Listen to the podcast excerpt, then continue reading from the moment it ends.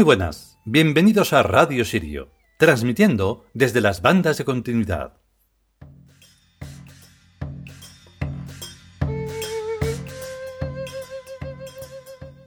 Antes de comentar nada sobre el capítulo de hoy, que como siempre es muy importante y trascendental, debo de comunicar que a partir de mañana vamos a intentar hacer una serie de vídeos eh, que vamos a transmitir de diferentes formas y en diferentes redes sociales, o sea que hay que estar un poco al tanto en Facebook, Twitter y YouTube, eh, para hablar sobre el, mm, bueno, el libro tebano del destino, el Siam, con el que hacemos eh, los estudios mm, personalizados sobre, la, sobre las personas y, mm, y, su estudio de carácter y demás. Y entonces, pues, ya un poco para anunciarlo aquí, aunque vamos a dar un bastante el, el rollo con esto en todo este día, sábado 23 de mayo de 2020. Y nada, pues hoy toca el penúltimo de los inmortales. Y es cierto que es muy extraño, es un, un arquetipo de lo más curioso como decimos dentro, eh, más semejante a Bes que, al otro, porque claro, el cantor de los dioses sería el, de la flauta, pero bueno, en todo caso, eh, siempre en todos hay reflexiones a las que llegar, porque, bueno, son temas que no se suelen tratar, no se suelen tratar en, pues eso, en ninguna circunstancia normal. Estar atentos y vamos con él.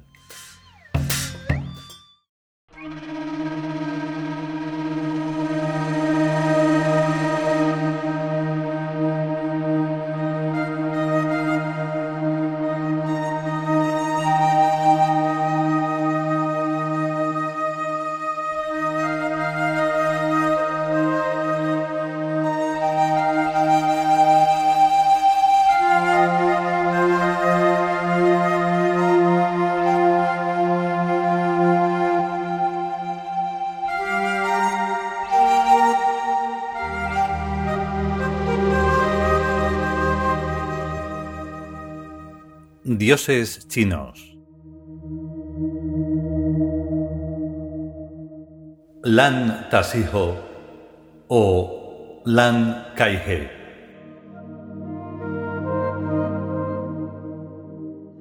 Texto tebano. Lan Tasiho o Lan Kaihe, séptimo inmortal, actor y cantante que dedicó su vida a hacer críticas con sus canciones a lo efímero y a lo mortal, alabando el mundo de los dioses y de la grandiosa inmortalidad. Lan es el cantor de los dioses, dios de la armonía creadora de vidas y de mundos. Su música es mágica, calma el dolor del alma y la inunda de belleza.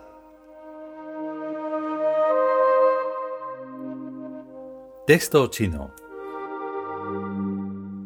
Lan Kai-he es una deidad china reverenciada por los taoístas. Es el menos conocido de los ocho inmortales. Su edad y sexo son desconocidos, por lo que se piensa que podría ser hermafrodita. Vivió en tiempos de la dinastía Tang. Es el santo patrón de la horticultura y los floristas. En la forma más popular se le representa como un joven o un niño afeminado, aunque también puede ser un hombre anciano, o en las pinturas modernas una mujer joven. Su símbolo es una cesta de bambú que a veces lleva en el hombro colgando de un azadón. Dentro hay flores asociadas con la longevidad, como brotes de bambú y pino, ramas de ciruelos sin hojas y también crisantemos. Es conocido por su comportamiento estrafalario y fuera de las normas, vestido con andrajos. En invierno lleva pantalones cortos y camisas finas y duerme sobre la nieve, desprendiéndose de su cuerpo nubes de vapor. En verano viste una gruesa chaqueta de lana y pantalones largos.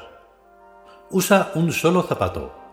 También se le representa como un artista y bailarín callejero que regala a la gente pobre el dinero que gana. En este sentido se dice que una vez tuvo que disfrazarse de bruja para interpretar un papel, lo que sería el origen de la confusión sobre su sexo. Cuando está borracho, improvisa canciones sobre la inmortalidad que nadie puede entender.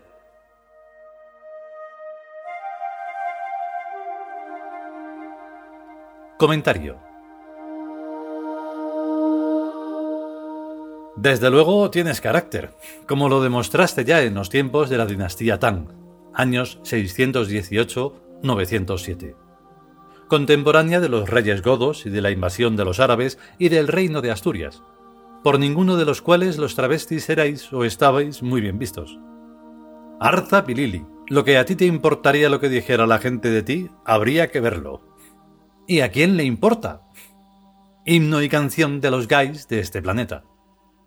Nada, hijo, yo te respeto. Tú puedes hacer lo que quieras, con tal de que no obligues a nadie a hacer lo mismo que tú. Como comprenderás, he puesto antes el texto tebano que el texto chino, pues en este último te ponen a parir, mientras que en el texto tebano eres identificado con Zedfang, el dios cantor de los dioses y en cierto modo y también puede ser identificado con Bes, el dios enano bufón de los dioses, aquel cuya estatura mide exactamente la distancia entre el Sol y la Tierra.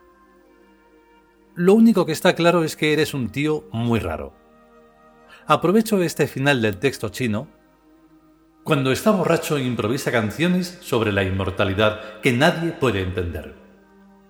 Seguro que yo sí las entendería y hasta creo que tus canciones se referían a la inmortalidad, por tramos, o sea, la reencarnación. Borracho tú, anda ya. Me imagino que cantarías algo así como... Es que soy inmortal y me muero. Es que me muero y soy inmortal. ¿A que sí? Bueno, en chino no sé cómo se pronuncia, pero la idea es esa. Tú eres un casón no mentá. Eso me lo decían a mí en Sevilla. Y la verdad es que lo soy. Lo que no se me ocurriría nunca es usar un solo zapato. Y lo de vestir. Yo he visto siempre muy elegante. Y me gustan las buenas corbatas más que a un tonto una chupa o una boina de esas que tienen un rabito en todo lo alto. Y ahora ya un poquito más en serio. La música. La verdadera y buena música no solo tiene algo de magia, sino que es magia y mágica. Yo tengo ideas muy extrañas acerca de los seres musicales, pues los vi una noche en la alacena de la cocina en una casa mía del sur. Eran como bolitas de cristal con tres alitas dentro de la bola. No sonaban, sino que solo se veían, pero cada una tiene su propia personalidad, su lo que sea que le distingue de las demás. Inmediatamente comprendí que los seres musicales que solemos llamar la música están invadiendo la Tierra desde hace incontables miles de años con buenas intenciones. Desde que era chiquinino yo siempre he venido viendo a la música en colores y formas. La música de Granados es casi toda azul. Pero hasta la noche de la alacena no los había visto tan de cerca, a los seres musicales, sino en grupos y formando estructuras tridimensionales en movimiento a las que se parecen las que forman los chinos en las plazas, en sus grandes fiestas, vestidos con diversos colores. A la música la considero aparte de las artes, porque es una realidad que existe por sí misma, y no una fabricación de nadie como son la arquitectura, la escultura, la pintura y las demás artes. Para todas las artes hace falta inspiración y talento, pero la música es una maravillosa invasión que elige a sus grandes guerreros y los convierte en estrategas y generales de sus ejércitos. Ni Bach es explicable, ni Beethoven, ni Mozart, ni ninguno de los grandes. Se les llama genios, pero son más bien posesos y mediums de los seres musicales. Ya he dicho que yo visualizo a la música. Una tarde, en la cama, estaba escuchando música de Beethoven, y vi una batalla sideral entre naves espaciales, tan futurista que nadie, por más imaginación que tuviera en el siglo XIX, se podría imaginar, pues las batallas espaciales son leyendas urbanas del siglo XX.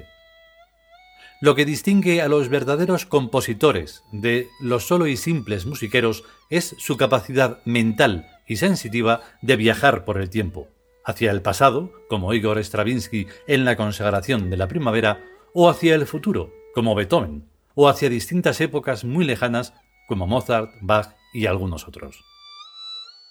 Los antes citados son guerreros de altos rangos, pero hay también guerreros anónimos para conquistar a los pueblos. Por ejemplo, la balada Mangas Verdes tiene la grandeza de las grandes sinfonías, a la vez que la sencillez de esas melodías inolvidables que atraviesan los siglos. En Cronos, el dios del tiempo, la hemos elegido como sintonía en reconocimiento de su inmortalidad musical.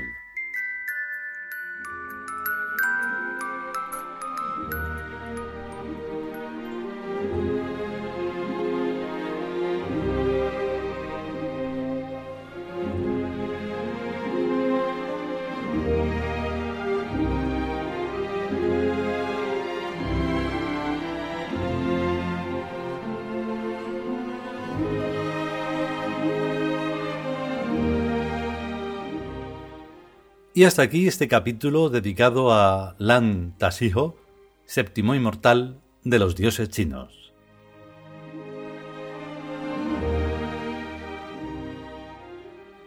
Y qué curioso porque mm, lo que estamos, lo que hemos comentado sobre la música es precisamente lo que tiene que ver con las sonoridades.